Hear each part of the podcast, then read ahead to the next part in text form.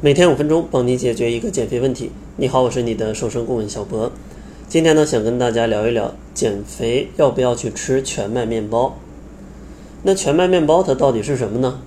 其实说白了，它也是一种面包。那这种面包它的热量是高是低呢？其实大家可以去外面的超市里看一下它的配料表，还有一些能量的表，其实是可以看到。它里面的碳水的含量比较多，而且呢，热量也并不比其他的面包要低多少。那这样一种比较高热量的面包，在减肥当中到底要不要去吃呢？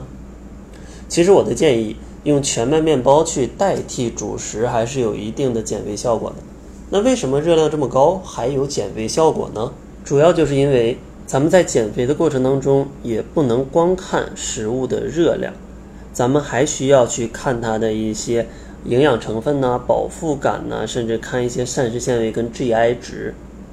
那像全麦面包，它的营养价值呢，其实是比其他的面包，甚至是一些米饭，它的营养价值是更高的。因为全麦面包它里面含有比较丰富的维生素 B 族啊，B 一、B 二、B 六啊，还有一些钙啊、铁啊、锌这样的微量元素，所以说营养上比较丰富。另外呢，全麦面包它还含有丰富的膳食纤维，这个膳食纤维就非常好了，它能帮助你抑制食欲，增加饱腹感，还能帮助你去清理你的肠胃。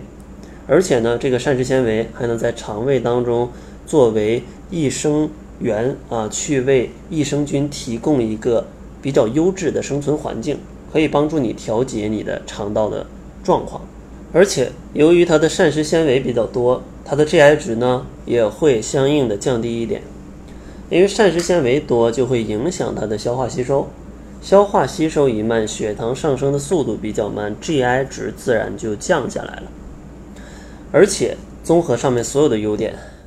它在减肥的过程当中也是可以提供长足的饱腹感的。毕竟呢，它的膳食纤维含量真的是非常非常多，而且 GI 值比较低，更容易稳定你的血糖状况。从这两个角度来讲，它的饱腹感也是非常强的。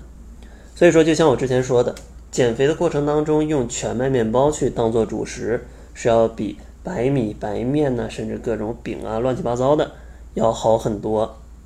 但是具体要不要去吃全麦面包，这个就要看。个人的习惯了，虽然说它是一种 GI 值比较低的主食，比较适合减肥，